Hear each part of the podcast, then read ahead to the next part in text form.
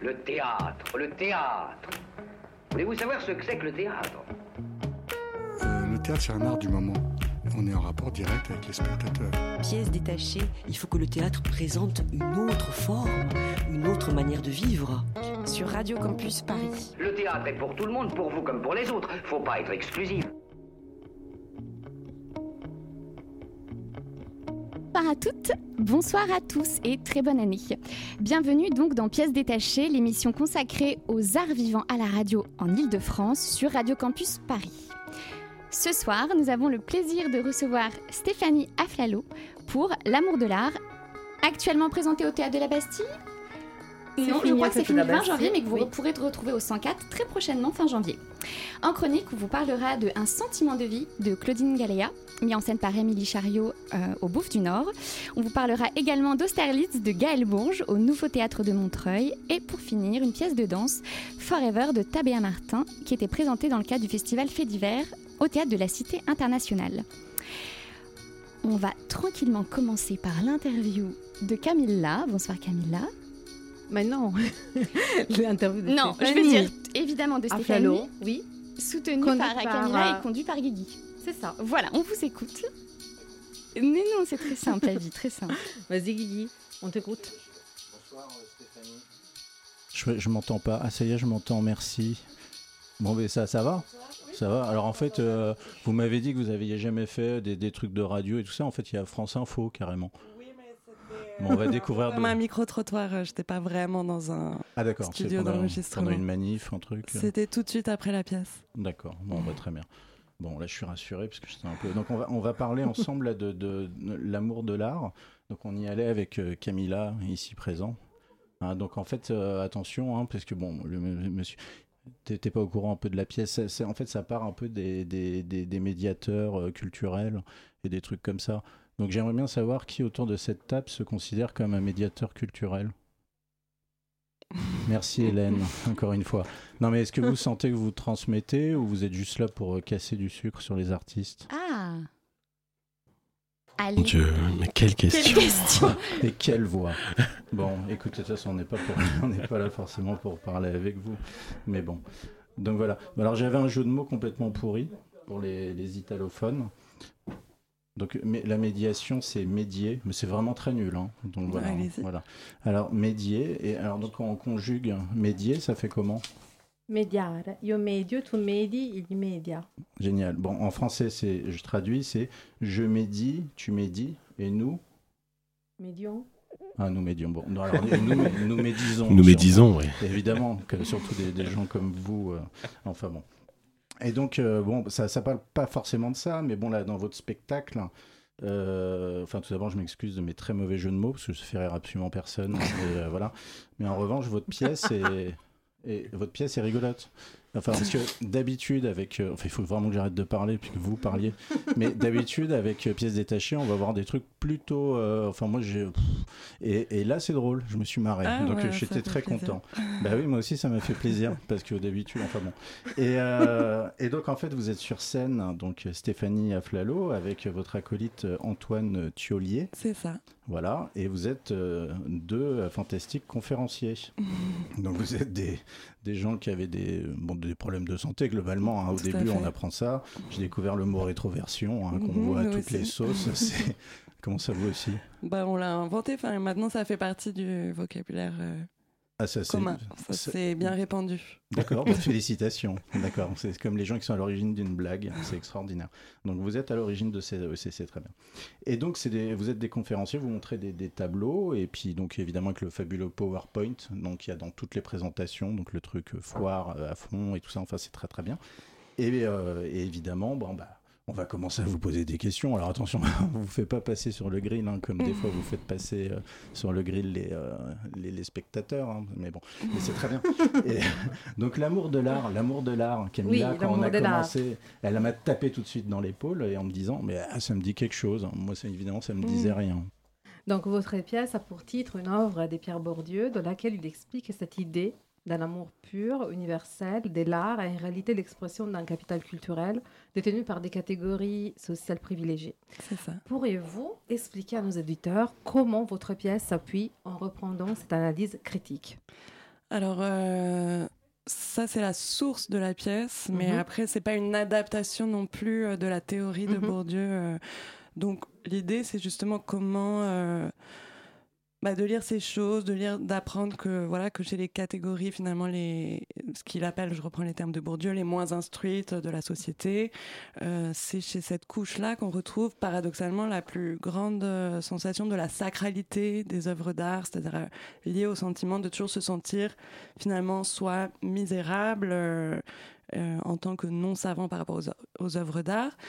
Et du coup, oui, ça donne envie de, du coup, de désacraliser. Ça, donc, c'est plutôt, ça a donné le, le moteur de la pièce, euh, l'élan, euh, mais pas, euh, voilà, finalement, il reste peu de, de Bourdieu et d'Arbel parce qu'ils ont coécrit le livre ensemble. C'est Mhm. pas une enquête sociologique, on parle pas de sociologie, etc. Mais voilà, il y a cet élan moqueur, une envie de désacraliser euh, pas uniquement les œuvres d'art, mais même tous les discours euh, issus euh, des institutions culturelles sur les œuvres d'art. Euh, donc les musées, euh, les, guides de musées, les cartels, la manière dont justement euh, les musées font cet effort de traduire les œuvres d'art dans un langage qui se veut vulgarisateur et qui est souvent un petit peu infantilisant ou fait d'anachronisme, justement pour que euh, les gens qui sont du coup un peu bêtes et pas forcément instruits, que tout le monde puisse comprendre. Donc il y a une bonne intention de rendre accessible à tous et dans les effets, j'ai pu constater voilà, qu'il y a aussi un ton un peu infantilisant qui est pris parfois euh, dans ces institutions pour parler euh, au peuple, euh, entre guillemets.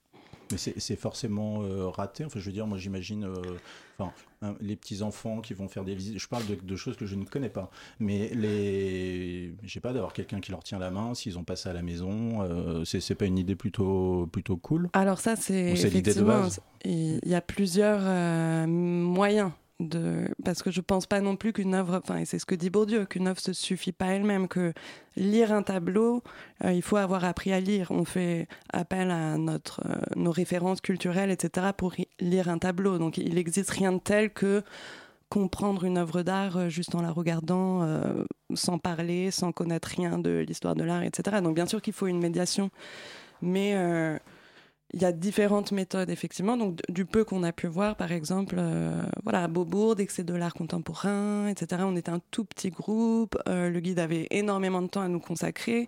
Du coup, il nous posait des questions, il nous faisait réfléchir, voilà, comme un bon prof de philo, Ah oui, qui, qui nous délivre pas euh, la science infuse.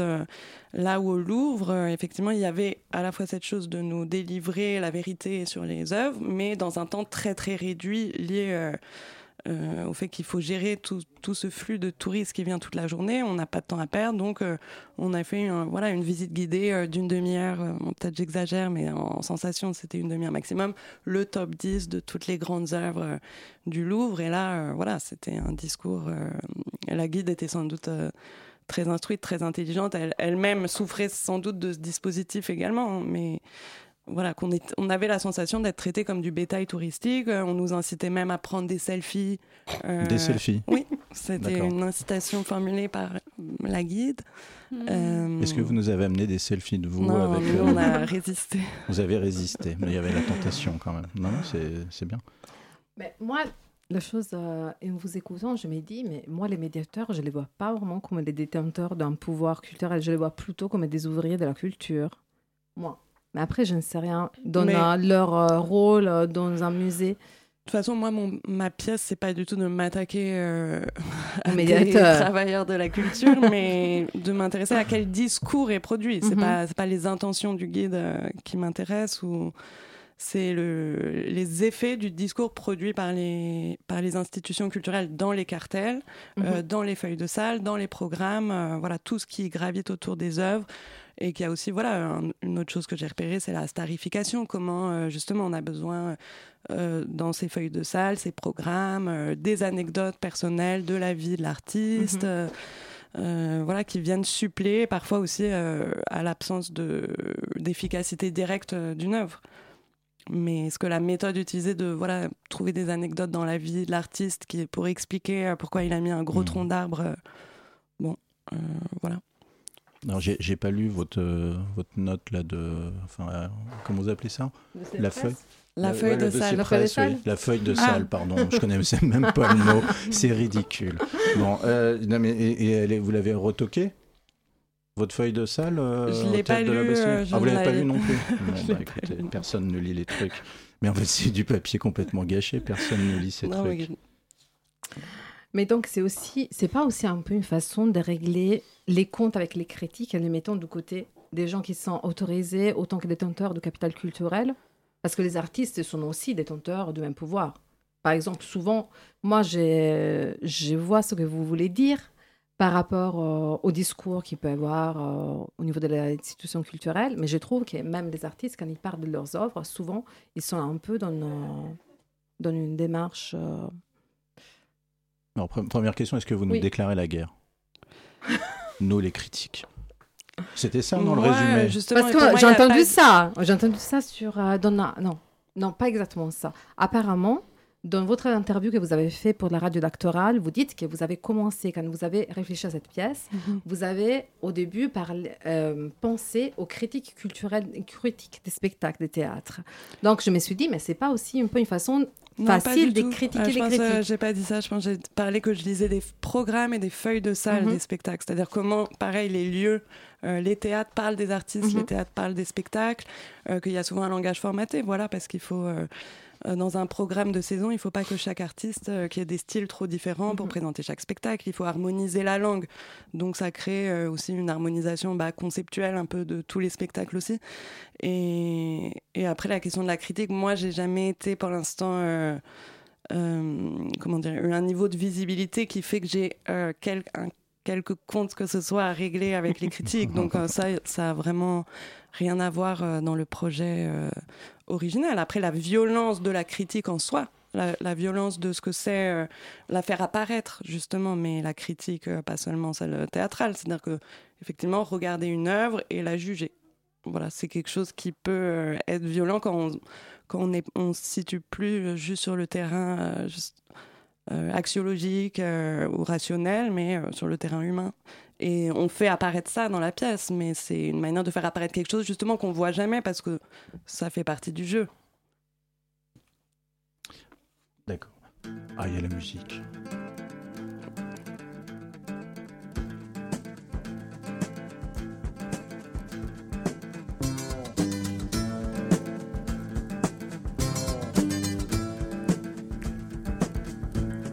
Vous marchiez Juliette au bord de l'eau.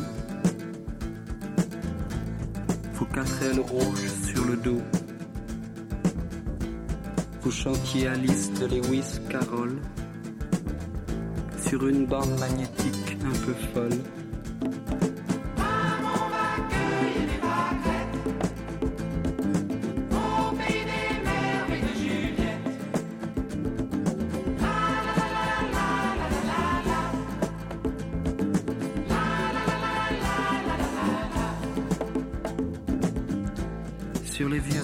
De 68, vous étiez chinoise mangeuse de frites. Ferdinand Godard vous avait alpagué de l'autre côté du miroir d'un café.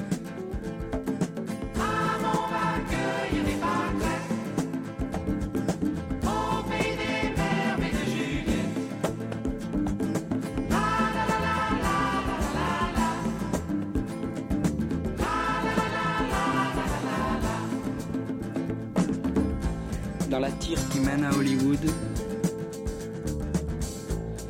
vous savez bien qu'il faut jouer des coudes.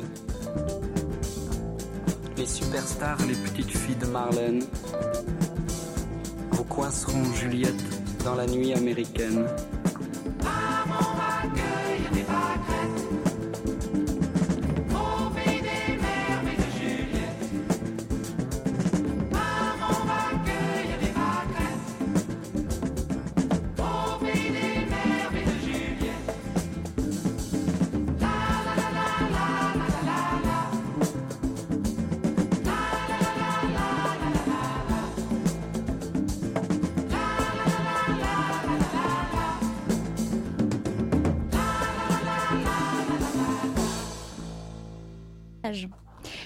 Alors nous sommes de retour en studio avec la fine équipe.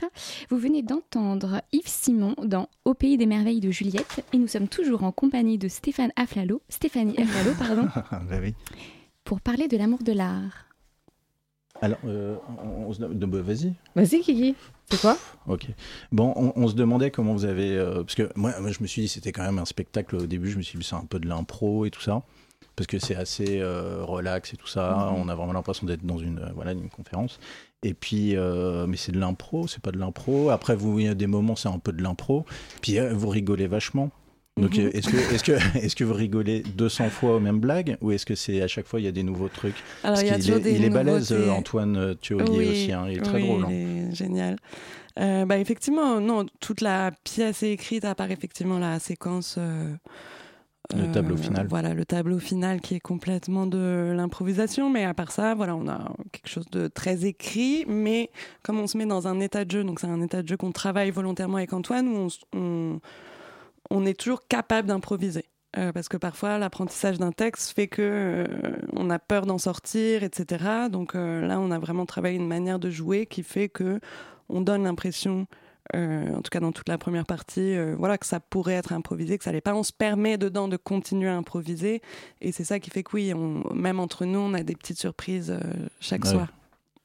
Alors, je, je vais vous dire un truc, bon, qui est- c'est pas euh, agressif du tout, mais quand je le relis, ça semble hyper agressif. Donc, je suis désolé. C'est en voyant une, une interview de Quentin Dupieux.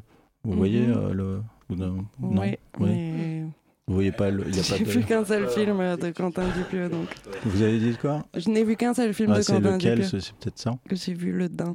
Ah, le Dain Non, c'est pas ça. Non, non. Donc, euh, pas mal. Enfin bon. Non, non, c'est dans Yannick. En fait, il dit euh, on a, en, en faisant le film, on a frôlé le film merdique plein de fois. Mhm. Et, et- et- et je trouve que en fait vous avez un côté alors, ça c'est c'est le côté qui semble Mhm. agressif mais qui ne l'est pas pourquoi? Parce qu'en fait vous êtes un peu des deux équilibristes et je me dis mais est-ce que des fois vous vous cassez la gueule? C'est gentil. Euh, Pas, pas plus que ça, parce qu'il y a assez de séquences dans le spectacle. Je veux dire, au- au- même si on, on se pète la gueule euh, sur une séquence, bah, il y a Ouais. celle d'après qui nous sauve. On n'est pas dans un tunnel. euh, vous avez un truc à rebondir à chaque voilà, fois de et manière avec on est une deux quand vanne. même, euh, vraiment ça, ça aide. Je veux dire, si on a un qui coule, l'autre peut. Mais c'est vrai qu'on joue. Enfin, j'ai conscience. euh, J'aime bien l'idée qu'effectivement on à deux doigts de faire le pire spectacle aussi. Enfin, qu'il y a quelque chose de Bah, borderline à cet endroit qui.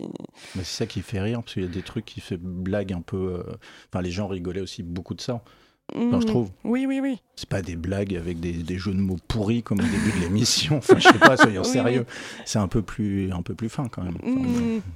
Et en même temps, on a essayé de garder que des blagues, euh, c'est-à-dire parce qu'on a fait beaucoup, beaucoup, beaucoup de blagues. en- on, a, on a fait un travail d'improvisation au plateau pour écrire la pièce. ah d'accord voilà. Euh, entre autres, enfin, on a aussi fait du travail à la- purement à la table où on écrivait, mais aussi des moments au plateau. Et, voilà, il y a beaucoup, beaucoup de blagues. Le travail après, ça a été de garder que les blagues qu'on trouve euh, signifiantes, qui racontent quelque chose, euh, euh, qui racontent quelque chose, quoi, qui, qui est toujours un double sens, euh, euh, et que finalement, il reste aucune blague qui raconte rien. Enfin, en tout cas pour nous. Après, je dis pas que à chaque blague, euh, le, le public Oui. euh, se pose une nouvelle question, mais euh, Mais donc au travail, vous arrivez euh, le matin, j'imagine au bureau, et vous projetez des, des tableaux que vous avez choisis chez l'un, l'autre, l'une, l'autre, et, et vous improvisez sur le tableau de l'autre. Sur, sur- comment, comment ça fonctionne? Alors, on a eu deux méthodes de travail. La première fois, donc on n'a pas de bureau déjà.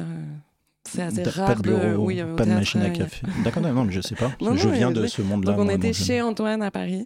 D'accord. Euh, et, hum, et les premiers jours, moi, je suis arrivée parce que c'était quand même, on l'a coécrit, mais moi, j'ai plus le rôle de metteuse en scène. Voilà, c'était, moi plus qui lidait le projet, qui décidait justement des, des consignes d'écriture qu'on se donnait, etc. Mais après, on a fourni le contenu tous les deux.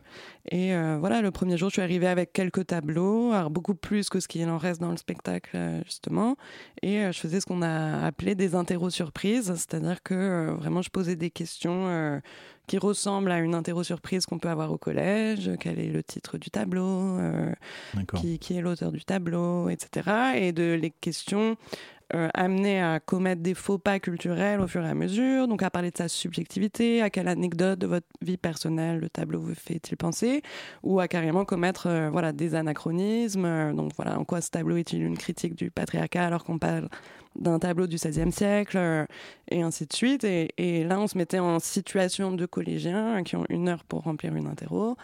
Et ce qu'on a aimé là-dedans, alors au début, je suis arrivée sans, sans me dire ah c'est la super méthode. J'ai trouvé la méthode pour écrire le spectacle. C'était, euh, j'étais pas sûre de cette idée-là, mais euh, ce qui était drôle, c'est que ça crée. Et voilà, on est la seule consigne, c'est qu'on devait répondre à toutes les questions, même si on ne sait pas, etc. Qu'on ne sait pas quoi dire. Et euh, il y avait un décalage que j'ai aimé, qui m'a plu esthétiquement et qui entre euh, le l'absence de contenu et le, vide, enfin l'ignorance. Euh, et en même temps la forme très scolaire comme ça du bon élève qui veut qui veut avoir une bonne note et qui veut masquer son ignorance. Et ça ça a créé un peu la couleur euh, du spectacle qu'on a gardé. Ensuite euh, on était dans un théâtre pendant au théâtre euh, studio théâtre de Vitry. Euh, on a fait en tout deux semaines et demie de résidence. Et là c'était euh, moi je donnais des con consignes à Antoine à partir d'un tableau euh, rétro-projeté et, et, voilà il improvisait euh, sur des intuitions euh, que j'avais. À partir de ça, j'ai écrit le texte. Euh, enfin, j'ai monté. C'était plutôt un travail de montage de tout ce contenu, comment le monter et lui donner sens. Et moi, j'ai une question par rapport à votre rapport au public. Mm -hmm. Parce que moi, je suis une fan de sortir au théâtre. Quand Mhm. je n'aime pas une pièce, je déteste être enfermée. Mm -hmm. Et là, quand au début, vous avez un peu euh, expliqué au public que si il sortait, ça, serait été, ça aurait devenu lui, le spectacle, vous menacez un petit peu le public, gentiment. Mhm. Ouais. Est-ce que ça fonctionne toujours ou pas? Et quel est votre rapport au public dans cette pièce? Il y a des personnes qui sont sorties. Hein. Il y a des personnes qui sont Samedi, Oui, euh, il y a Non, il y a une personne personne qui est est rentrée. Même celle qui était devant. Oui, c'est ça. ouais, c'est ça. La dame, elle est partie. Oui, on était heureux, c'est la première fois que ça nous Ah, arrive. purée. Bah ouais, c'est génial. Parce Ah, je l'ai pas vu. Je l'ai pas vu. Je me suis dit, ça fonctionne, hein, leur stratégie. Bah, Donc, de quoi le truc de tu sors et puis tu rentres automatiquement Moi, j'y ai C'est pas pas une cru. stratégie. pas. Euh, moi, je préfère que les gens sortent de la Bien pièce euh, Bah plutôt que de les voir euh, Non, je- euh, comme s'ils étaient obligés d'être là et qu'il n'y avait pas de porte. Enfin, Oui, bien sûr. effectivement, moi, je- je- j'encourage les gens à partir. Non, après, ce qui me fait rire, c'est qu'effectivement, c'est c'est une sensation qu'on connaît quand quand quelqu'un se lève dans la salle, il y a un moment où c'est lui qui devient le spectacle. Tous les spectateurs veulent savoir euh, quelle tête a la personne qui est en train de partir? Est-ce qu'elle a l'air d'avoir envie d'aller faire pipi ou est-ce qu'elle a une tête euh, euh, offensée par ce qu'elle est en train de voir? Enfin, donc c'était juste euh, dans le jeu, voilà, où on s'amuse à puisqu'il va, va y avoir cette séquence où justement le regardeur et le regarder euh, ses positions s'inversent. Voilà, c'est pour moi c'est moins une menace et une stratégie Mhm. pour que personne ne parte qu'une manière d'annoncer ce motif-là. euh. Et donc, euh, est-ce que vous pourrez nous expliquer un peu plus c'est quoi, c'est quoi le public pour vous pendant cette pièce? Est-ce que vous le trouvez comme euh, vous le, comment vous le ressentez? Ben, on passe par plusieurs endroits. Alors au début, effectivement, on le prend comme quelque chose qui nous condamne, c'est-à-dire Mhm. un contrat. Il y a des gens qui sont là et qui ont beaucoup d'attentes. Euh, des attentes légitimes, des attentes illégitimes, euh, voilà, qui se sont faites à partir de ce qu'ils s'imaginent être la pièce à partir du titre. Mhm. Et, euh, et on essaye de ressentir cette chose-là, qu'en vrai, on, que justement, normalement, dans une pièce, on sent cette chose, mais il n'y a pas la place pour l'exprimer. C'est obscène. Enfin, on, on fait comme si, on fait comme si on n'était pas oppressé en tant que comédien par toutes ces attentes. Et justement, on doit les honorer. Enfin, il y, a- il y a un contrat qui nous lie. Euh, on a donné rendez-vous à des gens. Maintenant, ils attendent quelque chose. On peut pas ne rien faire. Euh, bah là, c'est ce, cette première séquence, c'est se donner l'occasion justement de, de montrer comment ce, cette masse d'attentes nous oppresse et trouver un, voilà, avec malice, euh, comment appeler les gens à se débarrasser de leurs attentes. Euh, donc, voilà, dans un premier temps, on, s'amuse à se sentir oppressé par le regard du public, ce qui n'est pas vrai, on exagère un sentiment. Et dans un deuxième temps, euh, inverser justement ce rapport euh, regardant, regarder et trouver un lien plus d'égalité.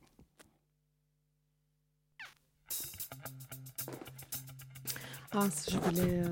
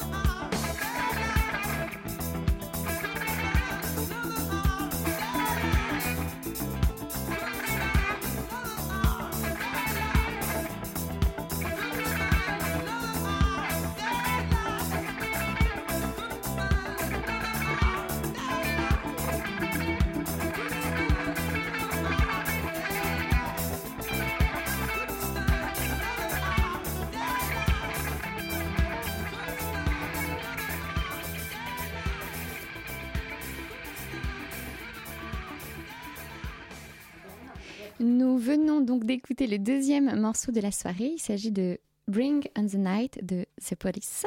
Et nous sommes toujours en compagnie de Stéphanie Aflalo pour parler de l'amour de l'art avec Camilla et Guigui. Oui, donc Stéphanie, désolée, mais là, on s'est rendu compte que nous, on a adoré la pièce. Et là, on est un peu, comme ça ce soir, je sais rien, mais on n'est pas. On a, j'ai l'impression qu'on est un peu. Bah, c'est c'est toujours mon ton monocorde Bah oui. qui crée, en fait, il y a un manque d'enthousiasme, je m'in- je m'incarne mal. Oui. Et en fait, même le bonheur, la Voilà. déception, tout Voilà. est tout. La voilà. On sait pas où voilà. La voilà. L'âpreté, Alors c'est que là, c'est le bonheur. Voilà. La Donc, preuve, c'est. Guigui. Oui. Voilà. Donc, euh, Ouais, ça, parle d'amour quand même, Cette Oui. pièce, cette pièce. ça parle Oui. d'amour, bah, enfin d'amour autour d'un oignon, quoi. C'est non, c'est c'est un peu non. De quoi on parle? Non mais là t'es en train de tout saccager ce que je viens de dire. Ah pardon. Mais de toute façon, comme d'habitude, je piétine tout. Bon. Allez, Guigui, donc tu voulais poser une question Moi, j'ai une Absolument question, pas. mais c'est un peu, c'est un peu au-delà de la pièce, c'est après la pièce. Donc, vas-y sur cette question qui est à. C'est parti. D'accord. Oui, alors donc c'est le deuxième épisode, ce qu'on a été voir là, c'est le deuxième épisode de vos récréations euh, philosophiques. C'est c'est quoi une récréation philosophique? C'est on s'amuse en philosophant? Juste, euh, euh, j'ai appelé comme ça voilà toute ma série de pièces que je fais. J'ai appelé ça récréation philosophique pour mettre euh, en avant le fait que j'accorde un primat au jeu et au ludique Mm. et que c'est pas il s'agit pas de conférences savantes ou, ou didactiques ou pédagogiques où je viendrai amener du savoir aux gens mais au contraire comment l'idée c'est à chaque fois voilà d'inférer une des formes assez simples euh, je veux dire même euh, matériellement euh, euh, simple et ludique et accessible, mais, euh, mais qui demande un travail de recherche et d'études en amont, voilà. Et, parce que j'avais arrêté, enfin voilà, j'ai fait 5 ans de philosophie, je me suis arrêtée au master. Et j'ai eu une tristesse en finissant, en me disant bon bah j'ai fini euh, l'université, donc je vais plus étudier la philosophie parce qu'il y a lire la philosophie et étudier la philosophie. Et c'est comme moi je je suis pas philosophe maintenant au point que j'arrive à lire un livre et à le refermer. C'est bon, j'ai tout intégré, j'ai besoin d'étudier, euh, de, de travailler dessus, euh, d'écrire dessus, de penser dessus. Et du coup, je me suis dit, ah, bah, ça serait intéressant que ça devienne voilà, une méthode de travail où je passe vraiment quelques mois. Alors, le premier, c'était plus. euh, c'était vraiment sur un auteur, euh, Wittgenstein. Donc voilà, j'ai passé Ah. plusieurs mois à lire tout Wittgenstein, à lire les commentaires de Wittgenstein, à essayer de le comprendre et puis faire un spectacle. Donc c'est quand même limité dans le temps. Je passe pas trois ans euh, de recherche sur Wittgenstein non plus. C'est plus limité que si j'étais euh, voilà En thèse. En, en thèse. Oui. Le- mais alors donc ce- et ce spectacle est marrant aussi ou enfin je veux dire. euh, Bah, c- ok, c'est quoi le ça dispositif veut, il est- Vous êtes avec Antoine euh, Non, je suis avec moi-même parce que je suis euh, sur un, je suis dédoublée au plateau. Je suis à la fois dans un écran de télévision, dans un plan séquence préenregistré, et je dialogue avec moi-même au plateau euh, qui suis présente. Euh, donc voilà, on est quand même deux, mais c'est moi les deux. Et oui, il y a toujours, bah, en plus Wittgenstein, il y a vraiment euh, cette. euh, alors je sais pas si lui il rigole en écrivant ça. Enfin, je veux dire, si lui il a de l'humour, je suis pas sûre que ce soit la personne la plus comique sur terre, mais en tout cas, euh, à la lecture, moi j'ai beaucoup rigolé en lisant. euh, Mais une blague de Wittgenstein. qui- bah, le titre du spectacle, c'est une citation de Wittgenstein. C'est jusqu'à présent, personne n'a ouvert mon crâne pour voir s'il y avait un cerveau dedans. Euh, voilà, il a toujours une manière de démontrer par l'absurde, etc. Ça Mm. crée des situations qui sont euh, toujours cocasses, toujours euh, Ouais, comiques à la lecture, mais en même temps, c'est dans, dans, dans le but de prouver quelque chose, de démontrer quelque chose. Enfin, il est dans une, une démarche rationnelle et logique, Oui, mais ça fait très blague de scientifique. hein. Non? Euh, un peu. Et alors? Et bah et alors oui, enfin oui, non, moi ça me touche parce que bon, enfin bon. Mais d'accord. plutôt pardon. de linguiste, mais De linguiste. Je sais pas. D'accord. Ok. de philosophe du langage. Et, et, et alors, je, je, je sais pas de, toi t'as des, mais où est-ce qu'on voit tout ça? Parce que ça, parce que là ça passe Le plus 104 là. qui Au passe. 104, c'est c'est quand? Au Cette 104, semaine oui, voilà, donc c'est du 24 au 27. euh, le, et je, doule- je joue les deux à la suite, le 24 et le 27. Oui. Euh, Ah, mais il paraît que de c'est toute plein. Façon, oui, voilà, c'est complet. Après, j'imagine qu'il y aura une liste d'attente, mais Ouais. voilà.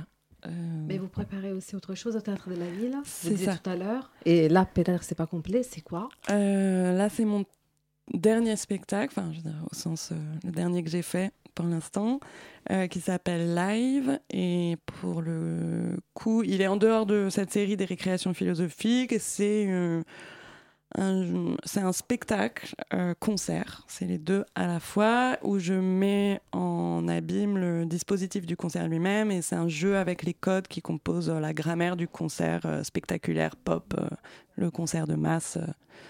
Donc vous m'entendez? Hein? Enfin, non, Je vous entends pas. Oui, voilà, comme exactement, avec ce genre de... Et encore une fois, je pars euh, là pour le coup du, du- du genre de langage qui est produit, euh, comme dans l'amour de l'art, je suis partie des discours produits par les musées, par les institutions.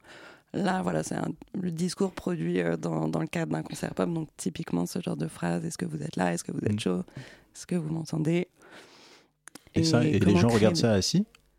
Alors il y a deux versions, il y a la version assise et la version debout, Théâtre de la Ville sera la version assise. Merci beaucoup, Stéphanie Aflaloud. Ah ben Désolée, oui, bah merci on va beaucoup, c'est s'arrêter là. terminé, désolé. Merci beaucoup pour ce moment euh, de bah, partage. merci beaucoup. Et on va donc Merci. poursuivre avec la troisième pause musicale.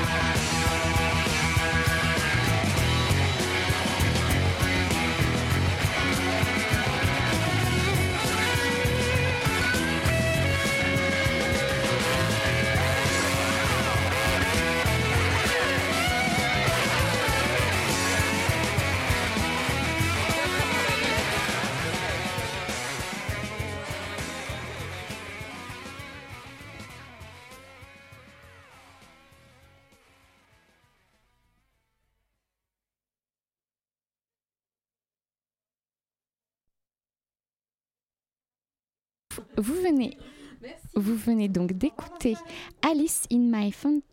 Alors attendez. Alice in My Fantasies de Funkadelic. Et maintenant, c'est le moment des chroniques. Il s'agit d'une, il s'agit d'une, d'une, d'une histoire. euh, c'est- c'est-à-dire qu'en fait, il s'agit plus d'un, d'un concept d'histoire. Et donc ce soir, on va vous parler de Un sentiment de vie de Claudine Galéa, mis en scène par Émilie Chariot, qu'on peut voir et retrouver du 11 au 27 janvier au Théâtre des Bouffes du Nord. On vous parlera dans un second temps de Forever de Tabea Martin, qui a été présenté le 15 et le 16 janvier dans le cadre du festival Fait d'hiver au Théâtre de la Cité internationale. Et on terminera par Austerlitz de Gaël Bourges au Nouveau Théâtre de Montreuil du 18 au 31 janvier. Et donc on va commencer par Thomas. Thomas, Thomas, on t'écoute pour un sentiment de vie. Il n'y a rien. Mais alors, rien du tout. Pas le moindre décor, pas la moindre bande son. Même les lumières sont minimalistes, changeant imperceptiblement sans même qu'on les regarde. Le costume s'oublie lui aussi. Il n'y aura donc que Valérie Dréville au plateau, seule en scène. Oh, pas de ces seules en scène pitoyables avec des humoristes bas de gamme qui viennent la distraire, à peu de frais les gens qui veulent oublier qu'ils existent. Non. Ici, ce sera un seul en scène qui nous rendra très présents, tous présents. Le public est là, pris en compte, c'est à lui qu'on parle. Parce qu'il y a aussi ce texte de, Claudine Galéa, un texte qui aurait pu s'adresser à un autre auteur, Falk Richter, parce qu'il est, sans le savoir, l'alibi même de ce texte. C'est parce que lui va parler de sa famille dans My Secret Garden que Claudine Galéa va décider de parler de la sienne de famille. Enfin, de son père surtout. De son père qui meurt. Alors là, oui, on se dit qu'on est très loin des seuls en scène des humoristes. Mais non. On rit à l'évocation des anecdotes familiales, des coups de gueule aussi, quand tout cela s'entrechoque avec la grande histoire, quand elle évoque Frank Sinatra, quand elle raconte l'opposition farouche entre ses parents.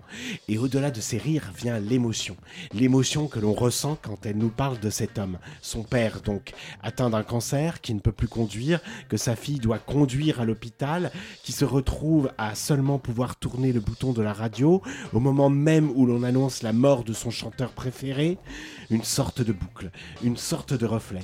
Et tout cela avec rien donc, juste la voix et le corps planté comme un piquet. Il y a juste les bras qui dansent, les bras qui deviennent l'expression même de ce sentiment de vie qui s'incarne là. Quand les deux mains s'envolent dans les airs, quand on ne voit plus qu'elle. Ce sentiment de vie dont parle Claudine Galéa, c'est quand on risque de la perdre qu'il semble pointer le bout de son nez. Ce moment où l'on n'est plus grand-chose, c'est le moment où il ne reste rien, seulement l'essentiel. L'essentiel pour faire théâtre, perspicacité d'Émilie Chariot, qui signe là la mise en scène. Valérie Dréville est tout simplement magistrale, tout en épure, tout en maîtrise de son art, une maîtrise qui convie au sensible, à l'humanité. Et toi, Hélène, qu'est-ce que tu en as pensé? Comment faire pour poursuivre, les amis? Je vous pose cette question. Là, je suis censée être dans le retour, comme ça. Alors, moi, j'ai envie d'être dans l'aquarelle. Je me pose la question est-ce qu'on est en, en- en présence d'un chef-d'œuvre ou pas? Euh, Atmosphère brumeuse, hein, cher Thomas. Moi, je suis vraiment dans ce côté. euh, c'est voilà, il y a de la peinture à l'eau, c'est très tranquille. Je sais pas trop qu'est-ce que j'ai vu. Euh, je dirais que bon, euh, je souhaite l'entrée je souhaite qu'entrée que Valérie Dréville entre. Je vais arriver. Aujourd'hui, les R, j'ai du mal. Je souhaite que Valérie Dréville entre. Une entrée qui lacère l'espace, mais qui lacère avec douceur l'espace. Sa présence rend visible l'espace. Quelque part, ce- cet espace si mystique du théâtre des Bouffes du Nord, elle est la chair attendue. En fait, c'est ça qui est fou, je trouve, quand elle traverse le plateau dans cette diagonale. Et je crois que, en fait, c'est elle qui est dans toute sa puissante présence, dans son incarnation, dans son irréductibilité à être là. C'est juste ça que je retiens. Cette espèce de d'absolue présence.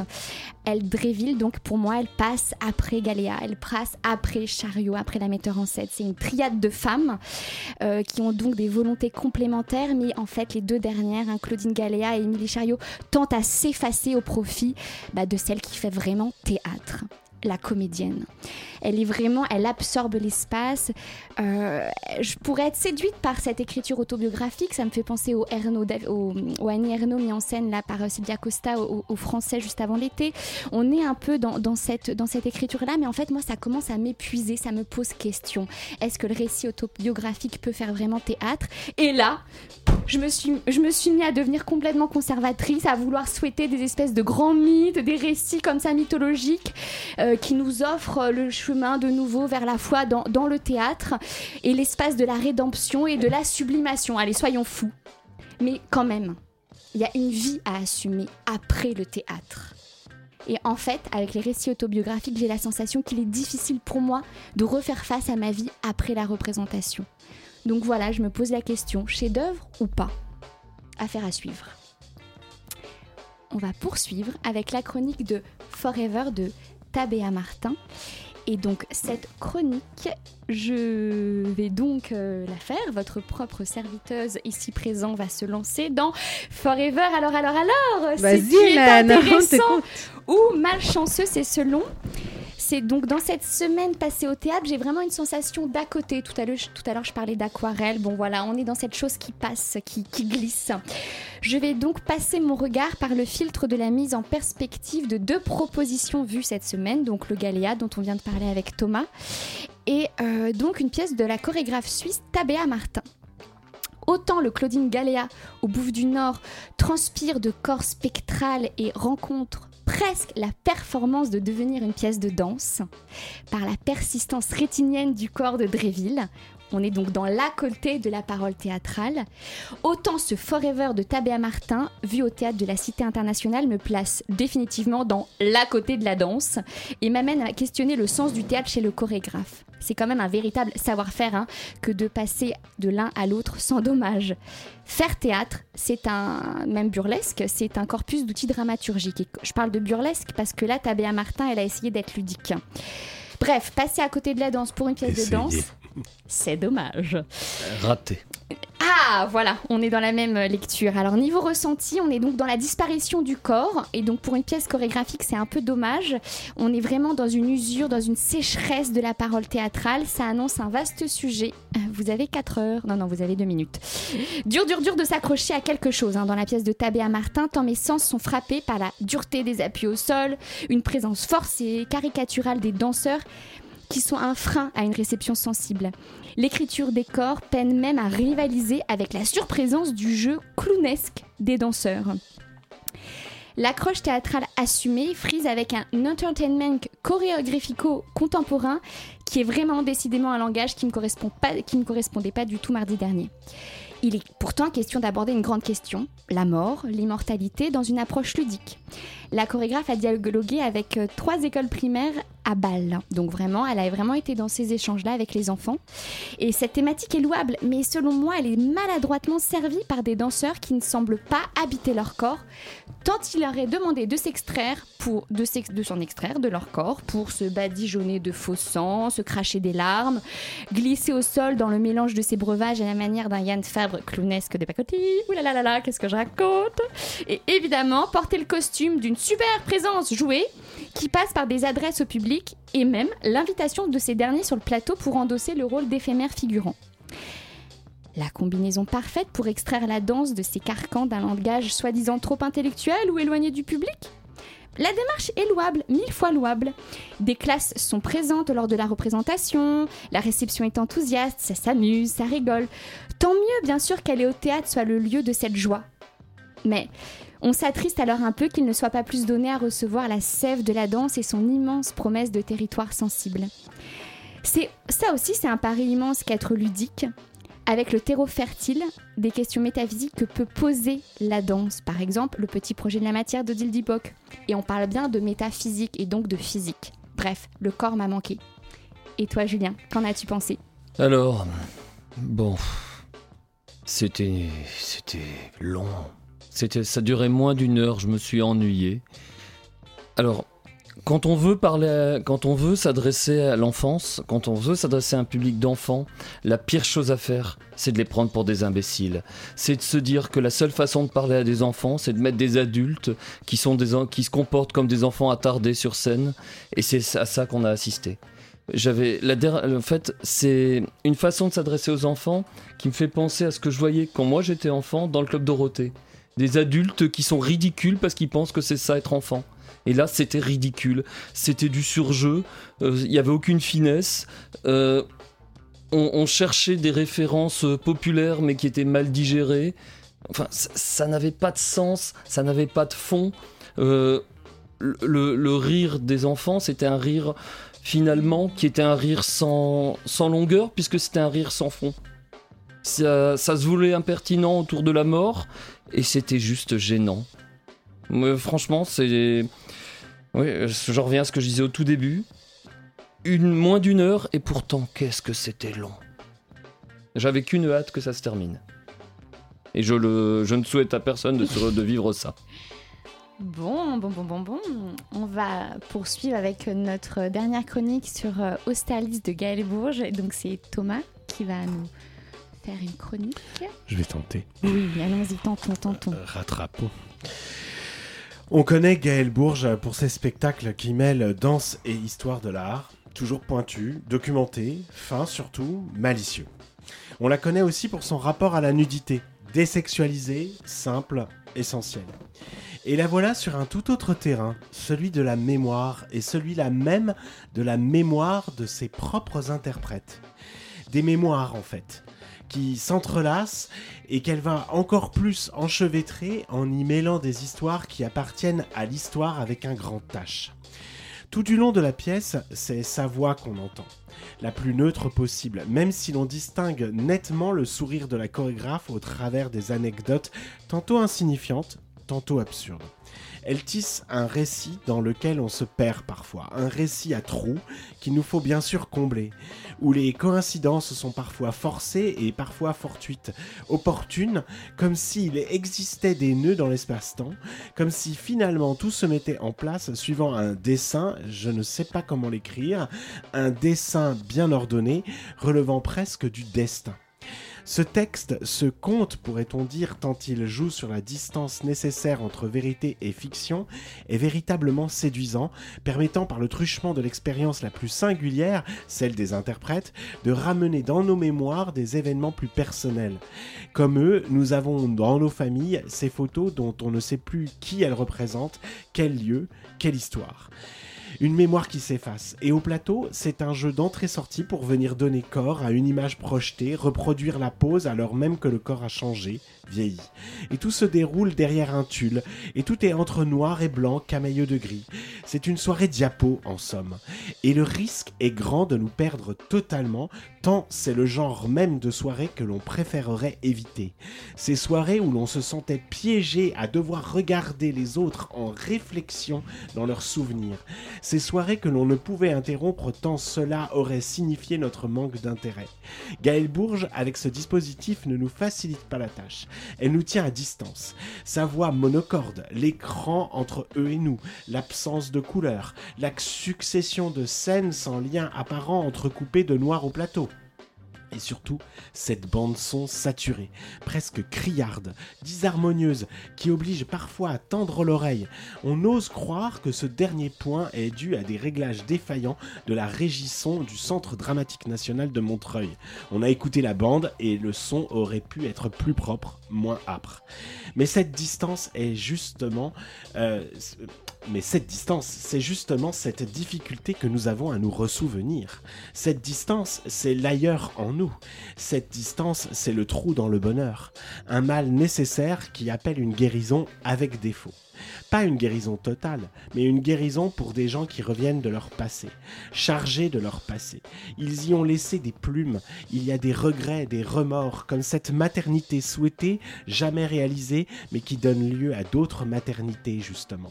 Il y a donc des défauts, des défauts qui nous signalent notre aptitude à remonter de la cave et à avancer, conscients de ce que nous avons traversé.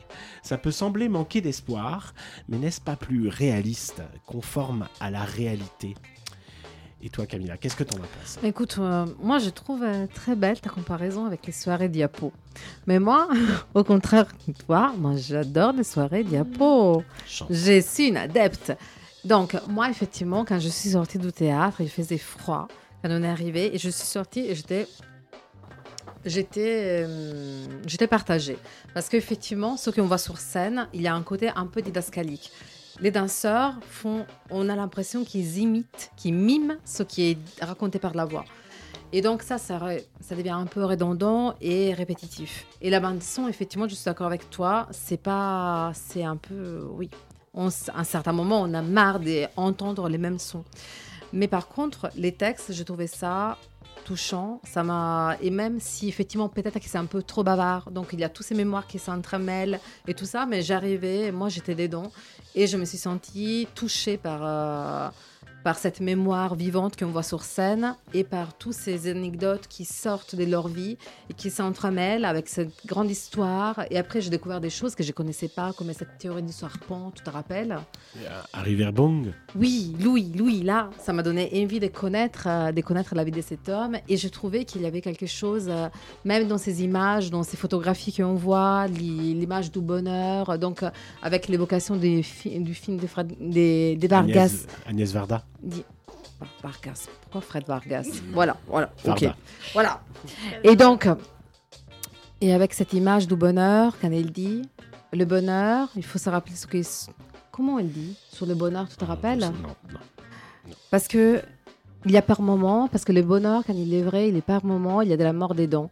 Et j'ai trouvé que cette présence de la mort qu'on, de la mort qu'on voit sur scène, ça m'a, moi, je trouvais ça touchant. Et voilà. Donc, euh, et même l'image à la télé, la télé, cette vieille. Vous vous rappelez la télé avant, la télé noir et blanc, Ah quand ça, ça captait pas, Dans et on voyait tous ces petits, petits points à la fin. Les pixels. Voilà. Et donc cette image à la fin, je trouvais ça très beau. Donc euh, oui, peut-être un peu long, mais euh, à voir. Oui, à voir, clairement. Bien, merci Camilla, merci Thomas pour cette dernière chronique. Donc ce soir, je vais euh, un petit peu faire un petit récapitulatif. On a parlé de quoi? Donc on a parlé d'Austerlitz, mis en scène, chorégraphié par Gaël Bourges, que vous pouvez euh, donc retrouver au théâtre de Montreuil du 18 au 31 janvier. On a parlé de Un sentiment de vie de Clotilde Galéa, mis en scène par Émilie Chariot du 11 au 27 janvier au théâtre des Bouffes du Nord. Et enfin, nous avons parlé de Forever de Tabéa Martin, qui a été présenté le 15 et le 16 janvier dans le cadre du festival Fait d'hiver, qui lui continue jusqu'au 9 février. Et nous avons reçu en interview Stéphanie Aflalo pour L'amour de l'art au théâtre de la Bastille, qui était jusqu'au fin janvier, mais que vous pouvez retrouver du 24 au 27 janvier au 104. Il est l'heure, les amis, pour moi de vous saluer, de vous remercier, chers auditeurs, auditrices de votre écoute également. Cette émission a été préparée par Camilla, présentée par Hélène, avec la complicité de Camilla et de Guigui, et réalisée par. Et donc. Et Thomas et Julien. Mais ah oui, Et, et Constance, non, mais j'ai- Constance Donc, à la réalisation, on était avec Constance et évidemment avec la complicité donc de Julien, de Thomas, de Camilla, de Guigui et de tout le monde. Et voilà. Et donc, on se retrouve le évidemment, 19 on se février. retrouve- oui, mais on a le temps, on a le temps. Ah on peut se retrouver le 19 février à 20h sur Radio Campus Paris. Et puis d'ici là, écoutez les autres émissions de Radio Campus. C'est passionnant, toutes ces choses foisonnantes qui arrivent autour de la musique, autour d'émissions créatives. On va parler aussi de la féminité. Enfin bon, moi je demain sera encore plus beau qu'aujourd'hui. Et je vous souhaite donc une très bonne soirée les amis. Au revoir. Ciao ciao Au revoir. Bisous.